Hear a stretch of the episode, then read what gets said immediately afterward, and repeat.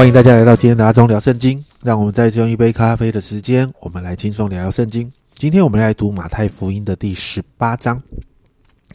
在十八章当中，一到五节，耶稣就谈论哦，在天国中谁才是大的。当门徒呃就这样问耶稣，其实在凸显一个问题哦。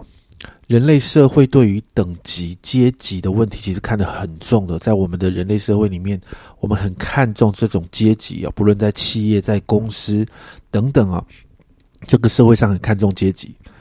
那么，在神的这个国度的里面，是怎么看待这个问题的呢？耶稣的回答是回转向小孩。那小孩呢，在当时其实是一个弱势的族群。但耶稣却要门徒成为小孩，在第四节这里提到，所以凡自己谦卑像这小孩子的，他在天国里就是最大的。在这个地方，谦卑是一个重点。耶稣提到，在神面前谦卑自己，才会与神有那个真实而且亲密的关系。而小孩之所以是大的，是因为小孩可以全心依靠神。小孩才能够拥有这一份真实的关系，所以耶稣要门徒回转像小孩一样。接着，耶稣就提到绊倒人的事情。耶稣提到绊倒人的人的下场，耶稣很用很激烈的方式来形容哦。嗯，第七节耶稣这样说：“这个世界有祸了，因为将人绊倒的，绊倒人的事情呢是免不了的，但是那个绊倒人的有祸了。”耶稣谈到，这个世界作为一个整体是有祸的，而其中每一个信徒呢，因为各自的过去的原生家庭啦，或者是种种一些问题哦，所以生活中总是充满了那些绊倒人的事情哦，这是免不了的。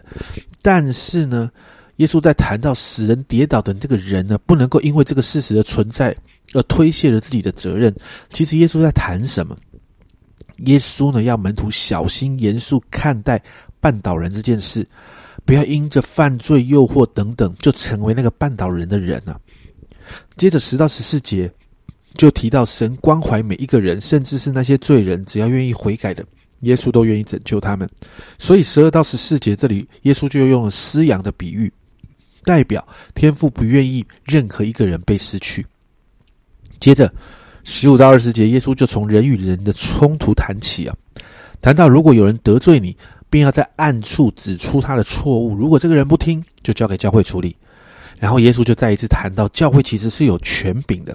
十八节啊，耶稣这样说：“我实在的告诉你们，凡你们在地上所捆绑的，在天上也要捆绑；凡你们在地上所释放的，天上也要释放。并且呢，当两三个人一起。”聚会一起祷告的时候，神就听他们的祷告，而且神也在他们当中。也就是教会其实是有神同在的，所以教会可以来判断这些事。最后在二十一到三十五节就谈到饶恕的问题。彼得就问耶稣：二十一节，主啊，我弟兄得罪我，我当饶恕他几次呢？到七次可以吗？然后耶稣的回答是七十个七次，这不是要我们按着次数来算，饶恕四百九十次到四百九十一次就不用饶恕。这里谈到的是饶恕是没有限度的。然后耶稣就用了一个比喻，在这个比喻里面提到有一个仆人欠王啊一千万两的银子，那这个债很大，所以他苦苦的哀求王啊。那在二十七节呢这样说。那个仆人的主人就动了慈心，把他给释放了，并且免了他的债。后来，这个仆人遇到了一个只欠他十两银子啊这个债务的人，但这个仆人却恶待对方，甚至要对方啊求，甚至对方还求他。但是这个这个仆人呢，完全不饶恕他，还把这个人关到监牢里面去。最后，这件事情传传到了王那边呢，王就很生气啊，因为过去他欠了王王一千万两。但王饶恕他了，但他却做了一个这样的坏事，所以王就把这个仆人交给掌刑罚的人，等他还清了所有所欠的债。所以耶稣在三十五节就做了一个结论：你们个人若不从心里饶恕你的弟兄，我天父也要这样待你们。经文到这里结束。这一章看起来有很多的事件，但其实当门徒在问耶稣天国里谁为大的时候，耶稣就再一次。来对付门徒的价值观。天国与这世界的价值观是不一样的。在天国中，如同孩子依靠神的人是大的。天国的百姓不随便使人绊倒。天父的眼目总是在那些愿意悔改的人身上，甚至在与弟兄的之间的关系的里面，耶稣仍然使用登山宝训所提到的饶恕的原则，就是要我们回到天国的思考里面。这是耶稣一直在做的，帮助门徒们回到那个天国的思考里面。好让门徒们可以活出那个天国子民的样式来，因此我们为自己来祷告，家人们，神的法则都写在圣经里面。